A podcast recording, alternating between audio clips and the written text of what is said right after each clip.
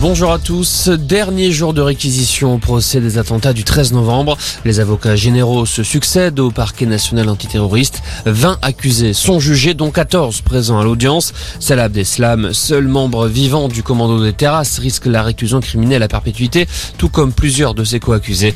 Ces réquisitions précèdent les plaidoiries de la défense avant le verdict attendu le 29 juin.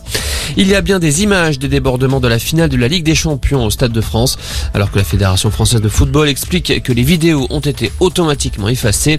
La préfecture de police de Paris indique de son côté posséder ses propres images, des images qu'elle met à disposition de la justice. Selon un rapport gouvernemental remis à la première ministre Elisabeth Borne, ces incidents issus d'un enchaînement de défaillances représentent un grave préjudice pour l'image de la France. Un déjeuner de travail à l'Elysée entre Emmanuel Macron et les syndicats. Aujourd'hui, le secrétaire général de la CGT, Philippe Martinez, lui, a décliné l'invitation. En revanche, le patron de la CFDT, Laurent Berger, était bien présent. Son objectif, interpeller le président sur la question du pouvoir d'achat en cette période d'inflation. Une urgence, selon lui. Laurent Berger plaide pour des mesures d'aide ciblées en direction des plus modestes.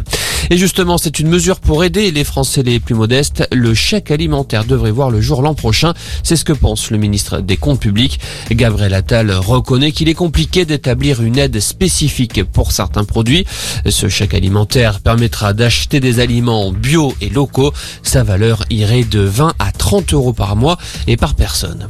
Et puis la rumeur continue d'enfler. Zinedine Zidane pourrait devenir le nouvel entraîneur du PSG. Selon plusieurs sources, l'ancien footballeur français a trouvé un accord avec le club de la capitale.